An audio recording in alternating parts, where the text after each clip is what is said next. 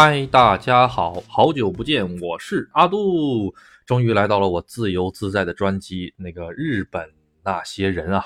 本专辑呢是无视一切负面评论，哎，爱咋地咋地，哎，我自己说的痛快就可以的这个专辑。而且呢，我也不想让他参与评分，因为阿杜下面有两个专辑嘛，一个那些事，一个那些人。虽然好久没有更新了啊，但是阿。度这个账号下的主力专辑还是那些事，这这个那些人的这个专辑基本上浏览量很少，现在还没有到两万，所以我在这里可以把我自己想表达的一些东西，哎，能够完全的表达出来。但是那些人的那个专辑呢，就没有那么轻快吧，我得配合一下大家的情绪之类的。好，那咱废话不多说，好好展开一下阿杜的吐吐槽之旅，哎，也不是吐槽吧。本期的主人公是谁呢？也是个日本人。他呢叫做长谷川，哎，啊，当然是个版名啊，就是个假名字啊。呃，长谷川这个人呢，他是什么呢？他是在阿杜刚刚去日本的时候，阿杜在网上认识的，哎，是个男的啊，大家不要多想啊。阿杜不做那些乱码七糟的事儿，这这这是真的啊哈哈，啊，刚刚去日本的时候呢，日本有一些像是五八同城啊这种的网站。哎，这种网站上是什么呢？这种网站上呢，不光可以买卖东西啊，或者送东西啊，还可以交友啊。比如说，哎，我想学习日语，我是中国人，我想学习日语，我想结交日本的好朋友，完全可以这个样子。还有很多什么呢？车友会，哎，我开的什么什么什么车，我想召集都是开这个车的朋友，咱们一起几号几号去玩儿，哎，就这个样子。日本呢，虽然有个类似微信的。一样的这个东西，但是呢，他们在那个上面交流吧，还是点对点的交流比较那个怎么说？呢，多一些，不像咱们这儿拉个群，啪，当然他们也有那个群聊功能啊，他们还是这样的小范围的聊聊天然后呢，啊，阿杜在这上面就认识了一位这个想结交中国人哎为好朋友的这个日本人，哎，阿杜一看，哎呦，真不容易啊，在我们这个村里还能结交出这种人，那真是。百年一遇啊！我们村儿一共才八万人呐，八万人刨出去老幼病残不会说话的，估计还剩个六万啊。然后再刨出去那些外国人，外国人两三千人吧，呃，剩下的那些人里面有喜欢中文的啊，那就更少更少更少了。嗯，总之呢，这是一个千载难逢的机会，阿杜就抓住，然后跟他联系了联系。你联系了之后呢，大家约好了一个日子，对方是个男性啊。啊，男嫁呃岁数就比我大个一岁两岁，正好跟我一样大。哎，约了个这个日子，然后就跟他见了一个面，在车站面前见了面。那个时候阿杜才刚刚去日本半年左右。阿杜的为什么需要找日本人做朋友呢？很简单，就是要练习这个日语，然后呢，然后加强自己的这个口语交流能力。哎，啊，不瞒大家说，阿杜最近好久没更新的一个很大理由就是阿杜开了一个口语班儿。主要是线上教学的，现在已经有很多学生了。阿杜的口语全都是拜这些各位这个日本人、日本友人的所赐吧。啊，现在口语呢，主要是靠这个口语教学来这个糊口饭吃。大家可能感觉有点那个，呃，说的太惨，确实是如此啊。好，咱们再扯回来啊。然后我就跟他见了面之后呢，简单的吃了一些饭，哎，然后聊一聊，哎呀，呃，岁数都差不多呀，兴趣爱好也都差不多，然后呢。呃，简单的交流了一下了呀，然后就跟他说了说日语，就很简单，第一次见面没有什么别的，然后这件事儿就结过去了。然后呢，除然后从那之后呢，啊，偶尔哎哎下了个班之后呢，或者是有空了之后给我发个信息说，哎，几号几号几号有没有兴趣咱们喝个酒啊什么的。阿杜刚去日本的时候，那时候挺能喝酒的啊，真挺能喝酒。然后行，那就去呗。阿杜记得。印象最深的一次是半夜十二点，哎，阿杜已经这个换好衣服睡觉了，已经躺在床上了，刚刚把手机关掉，刚刚要进入梦乡，梦乡的时候，这手机传来了一阵特别急促的震动，嗯嗯嗯啊，一看，哎呀，电话，嗯，电话，大半夜十二点，谁给我来电话？我就接起来一听，啊，那边就开始用日语跟我说，哎呀，阿杜啊，我们喝酒呢，你来不来？哎呀，大半夜十二点叫我去喝酒，我说。我说几个人啊？他说，他说那个有个三四个人，你来不来呀？我说啊，那行吧，那行吧，那那行吧，因为平时已经玩了玩了好多次嘛，正好二度第二天是休息，哎，那行，那阿杜就去吧。啊，去了之后吧，哎，不去不知道，一去吓一跳，哎，真的是特别特别的惊险刺激。半夜十二点，阿杜当时还没有摩托车驾照呢，还没有取得摩托车驾照，那是很早很早很早的事儿。啊，骑个自行车，咣当咣当咣当，大半夜的十二点，咣当了二十分钟到了他们家。哎，他们家阿杜之前去过一次啊，第一次去他们家的时候呢，他是想让我教他做一些中国料理，为什么呢？因为他这个人吧，他没有固定的职业，这个就是比较。嗯，怎么说呢？他这个，这就先简单介绍一下他吧。他呢不是本地人，不是玉电厂本地人，他们家好像是东京出身的，他们家好像是东京人。他呢是作为一个第二个孩子还是第三个孩子，他没有继承家里财产和继承家业的这么一个权利，所以在日本吧，这个二男、三男、四男、五男、六男，哎，只要是长男以外的，全都得十八岁之后，哎，或者说是大学毕业之后。你自己出去生活吧啊啊，家里不养你了啊！当然也有一些情况是你可以在家待着，但是你得交家里这个伙食费啊、电费什么的。但是他家大哥就不用啊，这个东西我感觉就挺不公平的，是吧？我还有一个好友啊，这咱咱们节目好像没有讲过，他就是家里面的那个二男，他就没办法，哎，他他他就只能努力工作，他哥哥就不用工作，他哥哥天天在家里当家里蹲，一点不用工作。为什么？他家里那个房子，他们家那个地，他爷爷留下来的全都是传给他。哎，所以说，这个也是人性的悲催的事情吧。好，咱们扯回他来，他呢也因为是二男，哎，没有办法，那就怎么办呢？那他就只能这个回家了嘛。啊，不是只能回家，他就只能出来了嘛，闯荡。不知道怎么回事，闯到我们村里来了。哎，从东京闯到我们玉电厂村里来，这个就是很好玩的事情。然后呢，他之前结过一次婚。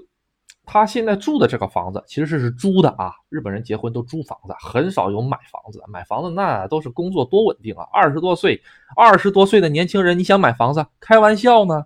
哪个日本人爹妈给你个钱让你买房子？没有这回事儿，自己租房子，租了个两室一厅一厨一卫，还不错，一个月八万多日元，在我们村八万多日元的房租算是相当高的了。按照现在的汇率，四千多块钱。然后呢？又买了新的家电呐，电冰箱啊，电视机呀，啊，反正是呃啥吧啥吧啥吧啥吧，这一个屋里大概也得个一百万日元左右下去了，啊，嗯，其实，在电冰箱在日本是相当贵的啊，二三十万，二三十万一个啊，我也不知道它为什么那么贵，可能是大家觉得买贵的话吧，它能用一辈子啊，能用个二十年三十年，就这种感觉吧，很贵。当然也有便宜的，也有两三万的啊，就是一些杂牌子，当然也都能用得住啊。咱不讲电冰箱了啊，再讲就讲没边儿了。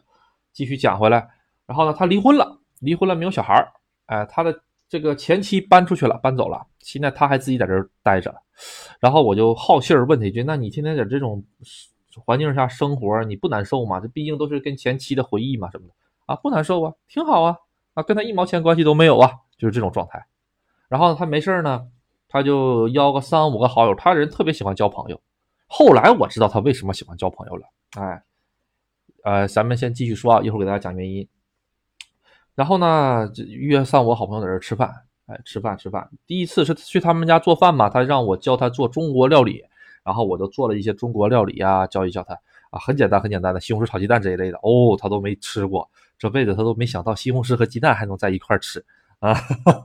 我说这中国人小孩都知道的常识，这就是文化的不同吧。啊然后完事儿了之后吧，然后我就回家了。这第一次，第一次也没什么，啊，就两个人喝喝酒啊什么玩意儿的。有的人想，哎，男的在一起喝酒好玩吗？嗯，主要吧就是交流一下这个两国文化，哎，谈一谈这一类的东西。而且我当时日语不是太好，嗯，然后慢慢慢慢慢慢的吧，日语就上去了。然后好，简单介绍一下这个男的他干什么的。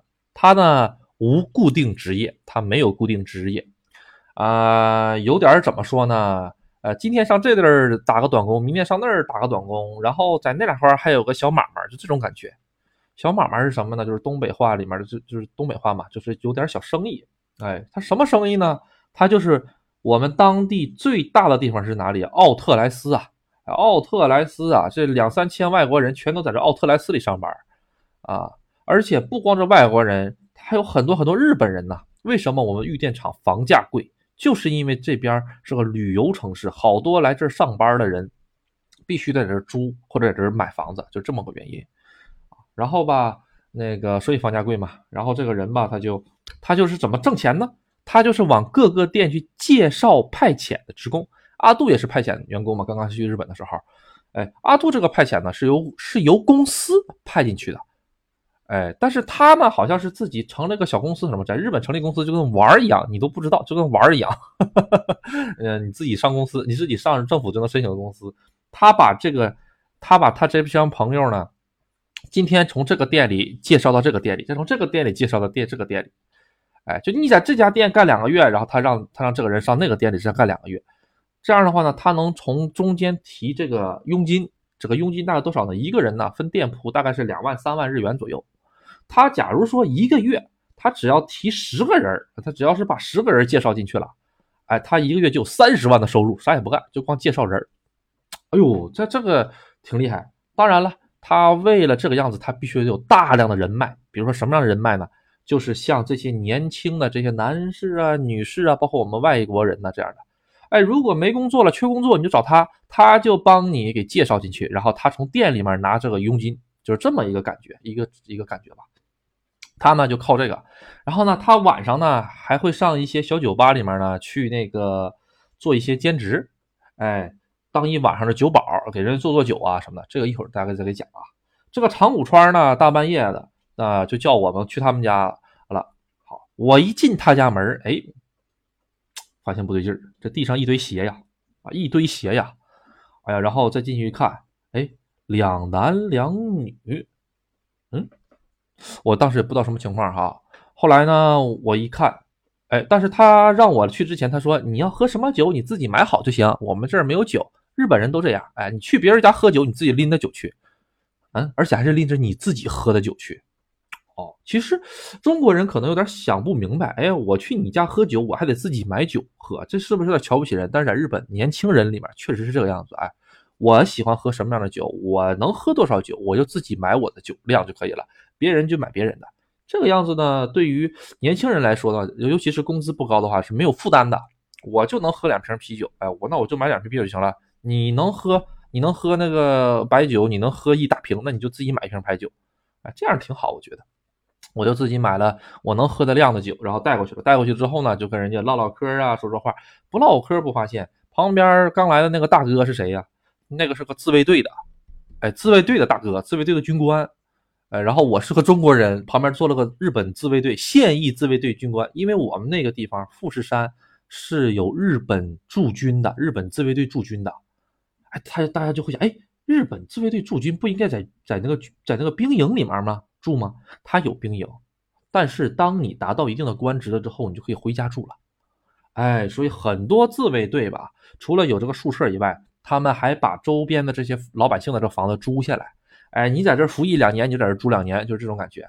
他们晚上爱干哈干哈，他们也放星期六、星期天。所以呢，他就正好趁着那天，哎呦，放假，第二天放假跟我一样，他就来这儿喝酒来了。也不知道这个人是怎么认识的哈。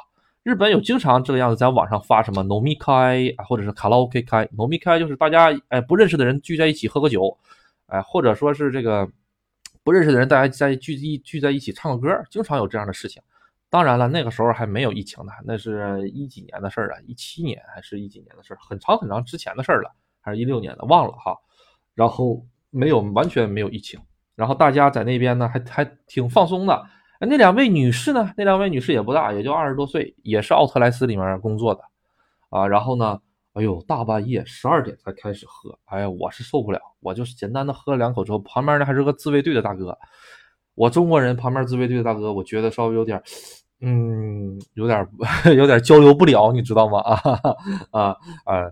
然后简单的说了几句话，后来我就走了，哎，反正是挺难忘的一次。啊，因为是真真正正参与到人家日本人的这个酒会里面，然后看看他们都聊了些什么。当天聊的什么东西，我也具体都忘了啊。大家聊一聊啊，听听歌啊，放放音乐呀，聊一聊啊，聊聊好玩的东西，玩玩游戏啊，喝喝酒啊，就这种东西，就大家放松放松。我剩我我就喝了两个点，晚上两点钟，凌晨两点钟，实在支撑不住了，回家了啊。听说他们干到了第二天早上。啊，然后我那朋友说：“哎，要不你上我们那睡一会儿去吧，在床上睡。”我说：“算了吧，我不想在别人家睡觉嘛，不太好，是吧？是吧？啊，一堆日本人，我一个中国人，旁边还有个自卫队的，我有个好歹，谁知道呢？开玩笑啊，不会有好歹的。啊，赶紧回家了。回家的路上喝多了，手机啪掉沟里去了，掉沟里捡起来之后，好像磕那个手机后后面有点磕碎了一点，边磕碎了一点。因为阿杜在的那个地方是什么呢？是一个村儿里，当时好像正值夏天哈。旁边全都是这个稻田，还有这个青蛙叫呱呱呱，大半夜青蛙叫的特别特别的声音大。阿杜可能一一一脚没弄好，还大半夜还蹬个自行车，啪掉沟里去了。我还爬出来了，还挺好啊。不，总之挺好玩。哎，当时我怎么回家的我也不记得了。哎，然后回家了之后怎么回都都都不是很记得了，因为又困又醉又累。哎，直到第二天、第三天之后。又见了一次面，又见了一次面。他说：“哎呀，那天大家还都想跟你好好聊聊呢，没想到你走走这么早。”我就说：“没办法，我这个酒量不行，就回家了。”然后，哎，这是跟他们一起这个喝个酒、吃个饭。实际上，你跟自卫队的这个人呐，军官，你一看他就是军官，那体格那么壮，然后一看那个小寸头一踢，从那个眼神里就能看出来。但是吧，嗯，作为中国人，我觉得。还是怪怪的，嗯，跟他在在一起，后来呢就没有再再就再也没有接触了，啊，好，这个去他们家吃饭的这件事情呢，大半夜这个单刀赴会这个事儿啊，也不能叫单刀赴会吧，开玩笑，就到此为止。然后呢，去他们家的话啊，还有一次，还有一次不是去他们家，是去他工作的那个酒酒保酒那个俱乐部，也是大半夜，哎呀，几点去的？十一点还是十十点？到了那儿之后，他跟我说，凌晨一点往后随便喝。当时阿杜吧年轻也好点酒，哎呀，现在不不不行了啊！到了那儿之后吧，哎，五千日元随便喝，哎呦，觉得好合适啊啊，什么都可以喝。当时半夜我到了那儿之后已经是十点还十一点了，忘了哈。到了那儿之后发现那个酒店里面那个怎么说呢？不是酒店，那个酒吧里面真的是酒吧，还不是居酒屋，是酒吧。酒吧里面只有阿杜一个外国人，剩下全都是日本人。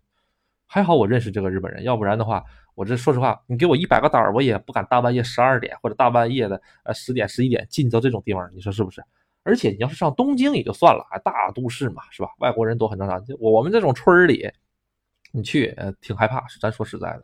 然后阿杜就进去了，哎，阿杜进去了之后呢，还好认识这个人，打了个招呼就把我那个放进去了。进去了之后，然后交了五千日元，交给他了。当时阿杜没觉得什么，现在一想。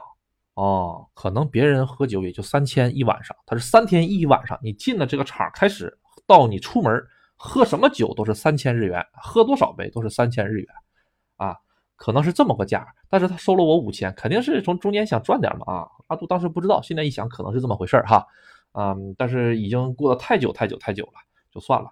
然后阿杜就那个进去喝了，哎呀，喝了之后吧，一共才喝了七杯。怎么算他也是回不了本儿，算了，主要是感受这个气氛嘛，是不是哈？真真实实的进入到日本人这个夜生活这个圈子里（括弧是小夜生活哈，还不还真不是真的夜生活啊）。大家想的是不是有点多？会想什么？旁边有没有美女陪啊？啥也没有，全老爷们儿啊，全老爷们儿。然后吧，那个有的老爷们儿唱歌，哎，有的时候吧会有些漂亮的小姐姐陪，那都是什么？那都是从外面的俱乐部里带进来的。因为是这个样子啊，有专门喝酒的俱乐部啊，这个是专门喝酒，是自己跟自己喝酒啊。有专门跟呃漂亮的小女生喝酒的俱乐部，这是专门跟别人喝酒的地方啊。还有就是专门那些吃菜喝酒的地方，像我阿杜今天晚上就那天晚上去的那个地儿是没有菜的，给你人家给你弄点市面小卖部卖的那花生米撕吧撕吧，你自己拿点花生米自己往里面喝点酒，就这种感觉。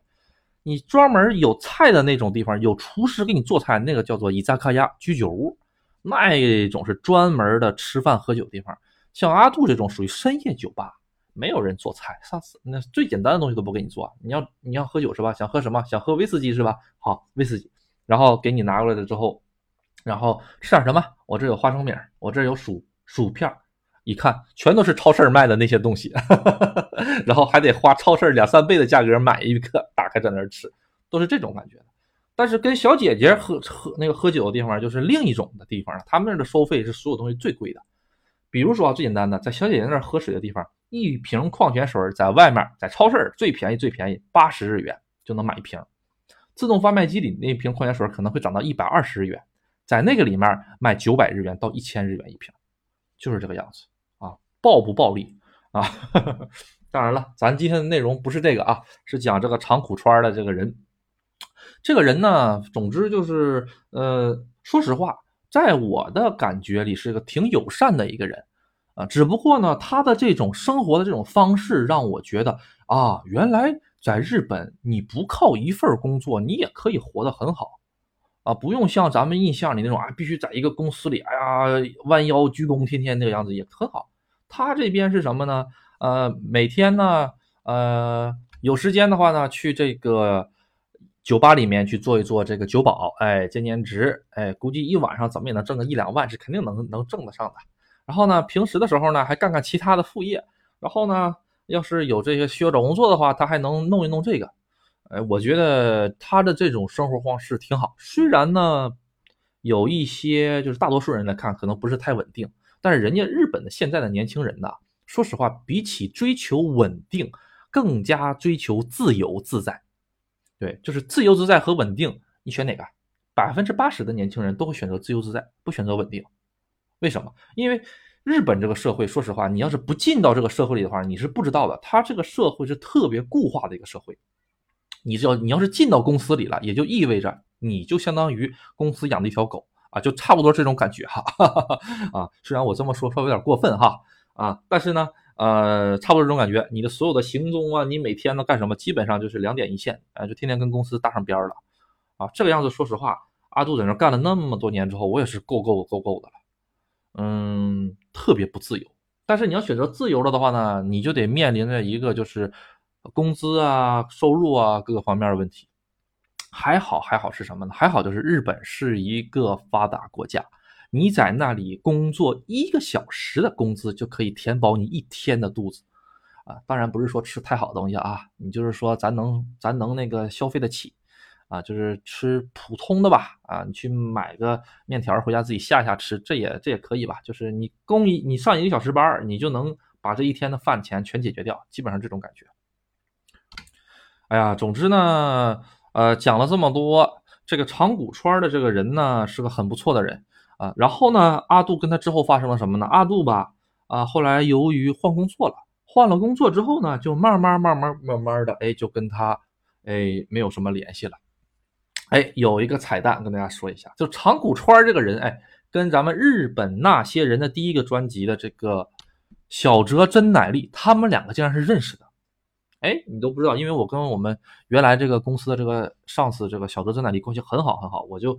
我就跟他说没事儿，我没事儿，没事儿，我我干什么去了？昨天晚上跟那个一个叫什么长谷川的日本人去喝酒去了。哎，他说长谷川，嗯嗯，他家是不是在那个哪哪哪哪儿？哎，他是不是干什么干什么？我说是的，是的，是的。哎呦，你竟然认识他？哎呦，然后我就问真乃丽，哎，你是怎么认识的？他说啊，以前喝酒认识的。我说果然 果然是喝酒认识的，因为之前他也很能很能喝酒。真乃丽跟她的丈夫。就咱们这个咱们这个专辑第一个啊人物真乃丽跟她丈夫就是在这个长谷川的酒会上认识的，这个我是真的都没有想到哦。我想啊，这个世界真小啊。好，是的，是的，就是就是很好玩。后来我一跟长谷川的时候，我又跟长谷川说：“哎，真乃丽这个人你认识吗？”长谷川说：“哎，我认识，我认识。”然后就 挺好，挺好。哎，总之吧，这个。嗯，当时发生了很多很多有趣的事情，阿杜有些事情想不起来了。等到什么时候想起来的话呢，再继续给大家讲一讲。好的，那本期呢，咱们先浅浅的讲到这里。有什么想听的的话呢，请大家这个继续留言，谢谢大家的支持，拜拜。